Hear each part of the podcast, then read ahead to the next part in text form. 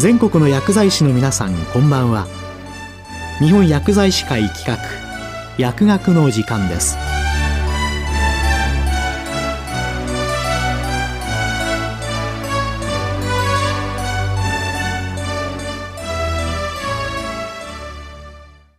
今日は最近の副作用情報から医薬品医療機器等安全性情報396号について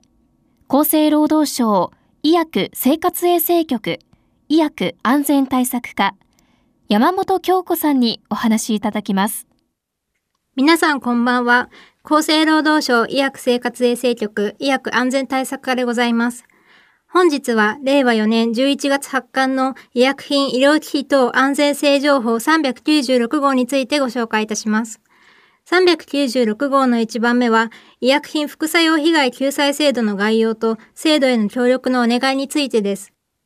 医薬品副作用被害救済制度は、医薬品が適正に使用されたにもかかわらず、副作用が発生し、それによる疾病、障害等の健康被害を受けた方を迅速に救済することを目的として、医薬品等製造販売業者の社会的責任に基づく拠出金等を財源とする公的制度として、昭和55年に創設されました。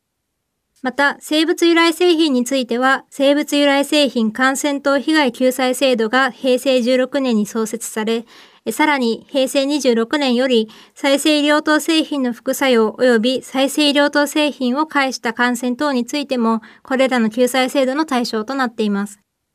なお、新型コロナワクチン等の予防接種法に基づく予防接種を受けたことによる健康被害については、本救済制度の対象ではなく、予防接種健康被害救済制度の対象となります。ただし、任意に予防接種を受けた場合は、本救済制度の対象となります。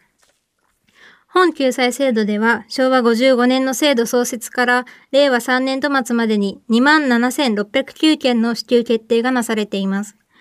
副作用救済給付の対象となる健康被害は医薬品または再生医療等製品を適正に使用したにもかかわらず、発生した副作用による疾病で入院を必要とする程度のもの、障害で日常生活が著しく制限される程度の状態のもの、または死亡です。なお、対象となる医薬品等については、病院、診療所で処方または使用されたもの、薬局などで購入したもの、いずれも本救済制度の対象となりますが、抗がん剤や免疫抑制剤等、本救済制度から除外されているものがあります。また、疾病に対する医療費の請求等には、医療費の支給の対象となる費用の支払いが行われた時から5年以内といった請求期限があります。また、PMDA が請求を受理してから決定を請求者に通知するまでの標準的事務処理期間は6ヶ月以内であり、支給、支給等を決定した件数のうち60%以上について達成することを目標としております。令和3年度の実績は83.2%と60%を大幅に上回る過去最高の結果でした。平成29年度から令和3年度までの支給件数1259件のうち、その15%は医薬品の使用目的または使用方法が適正とは認められないために不支給となっています。使用方法等が適正と認められなかった事例が多い主な医薬品は、ラモトリギン、チアマゾール、メトトレキサート、炭酸リチウム、ヒト重毛性生鮮刺激ホルモン、ロキソプロフェンナトリウムなどです。ここでは、救済給付が認められなかった事例のうち、直近1年余りにおいて使用方法等が適正と認められなかった具体的な事例を紹介します。承認された用法及び用量を遵守せず使用された事例としては、ラモトリギンが多数を占めています。ラモトリギンについては、国内臨床試験において、用法及び用量を超えて、本剤を投与した場合に、皮膚障害の発現率が高くなることが示され、平成20年10月のラミクタール錠の承認時より、用法及び用量を遵守することが注意喚起されています。しかしながら、その後も重篤な皮膚障害の報告が続いていることから、投与開始時及び残像時の容量、確実投与、残像時期などの用法及び容量で遵守すべき事項について、平成24年1月に PMDA より医薬品の適正使用のお願いを発出し、平成27年2月に安全性速報、ブルーレターの発出を行うなど、様々な方法で注意喚起しています。このような注意喚起にもかかわらず、副作用を生じたとして請求され、適正な使用とは認められず、不支給となった事例は、未だに後を絶たず、令和元年10月に PMDA より医薬品の適正使用のお願いの発出を行い、再度注意喚起しています。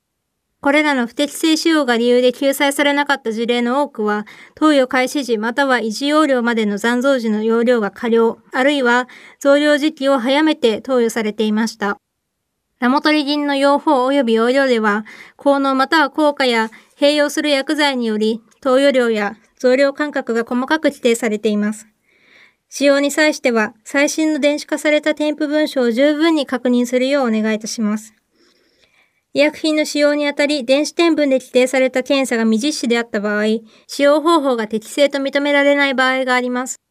副作用を早期に発見し、重篤化を回避するためには、適切な検査の実施と、検査の必要性を患者に理解していただけるように説明することが重要と考えられますので、医療関係者におかれましては、電子添分の記載事項を再度ご確認いただきますようお願いいたします。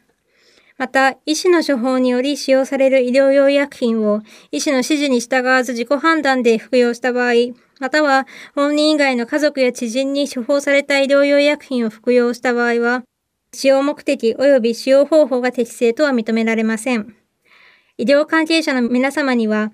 患者が適切に医薬品を服用できるよう、投与日、服薬条件、服用量などについて、口頭でも具体的に指示するなど、確実な指導をお願いします。過去に副作用を起こしたために、近畿に該当することになった患者に、再度同じ医薬品が処方されたため、適正ではないとされた事例があります。医療関係者の皆様には、患者のアレルギー歴、副作用歴、または単位での服用歴等を十分に考慮した上で、医薬品を適正に使用するようお願いいたします。医薬品等による副作用等が発生した場合、また、副作用について相談を受けた場合、その健康被害が本救済制度の対象になると思われたときには、本救済制度を患者または家族等に紹介していただくとともに、請求に必要な診断書等を作成いただきますよう、引き続き格段のご協力をお願いいたします。詳細については PMDA のホームページもご参照ください。396号の2番目は、ペマフィブラートの使用上の注意の改定についてです。ペマフィブラート販売名パルモディアジョ 0.1mg は、高子結晶家族性を含むを効能効果として本法で製造販売承認されており、現時点で海外では製造販売されておりません。また、血清クリアチニン値が 2.5mg パーデシリットル以上、または、クリアチニンクリアランスが 40ml パーミニット未満の腎機能障害のある患者への投与は禁忌と設定されていました。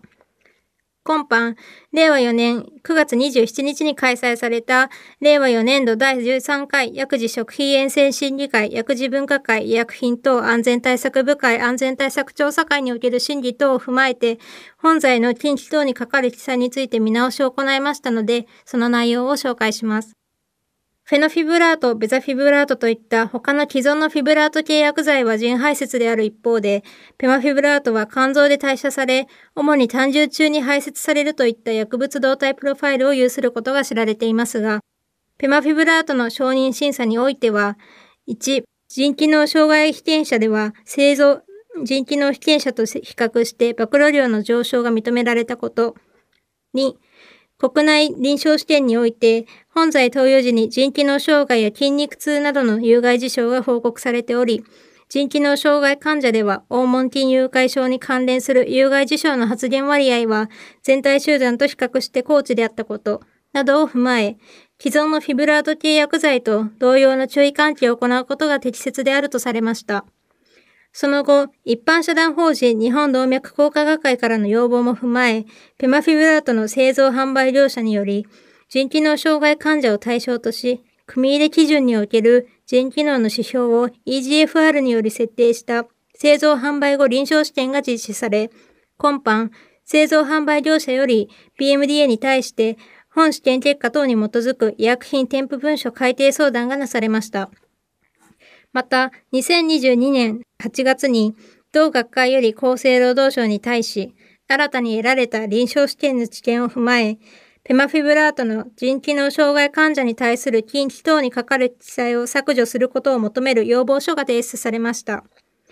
これらのことから、当該注意喚起の見直しについて安全対策調査会において検討を行いました。改定相談において PMDA は、本試験において、高度腎機能障害患者でのペマフィブラートの暴露量が、腎機能障害の程度がより軽い患者と比較して高くはないことが確認されたこと、別点1の2の1、薬物動態の成績、並びに本試験及び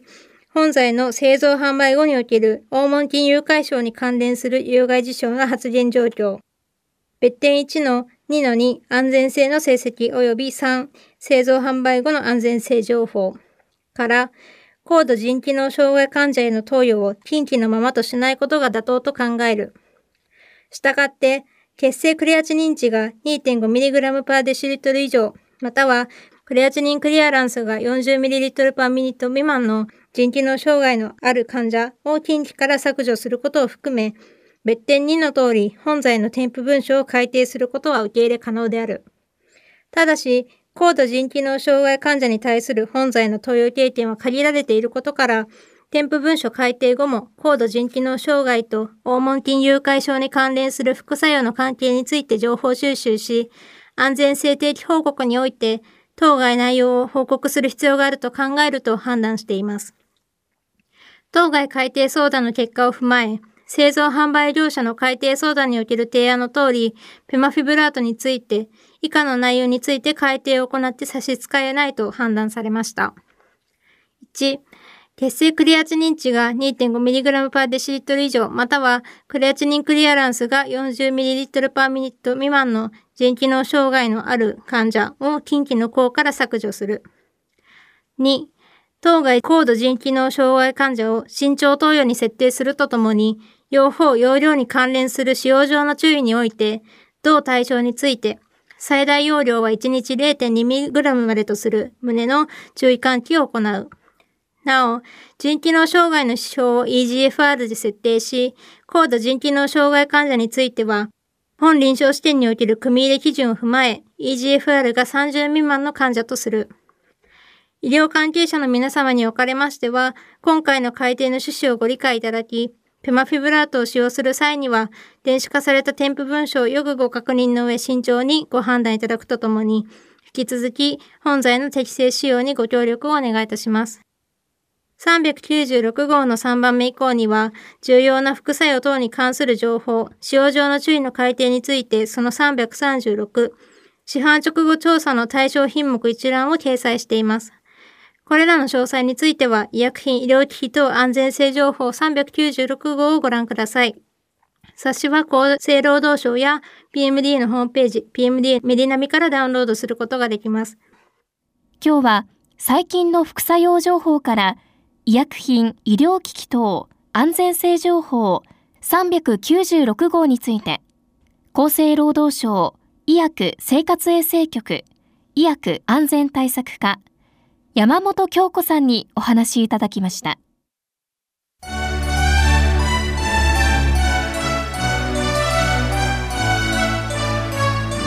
日本薬剤師会企画薬学の時間を終わります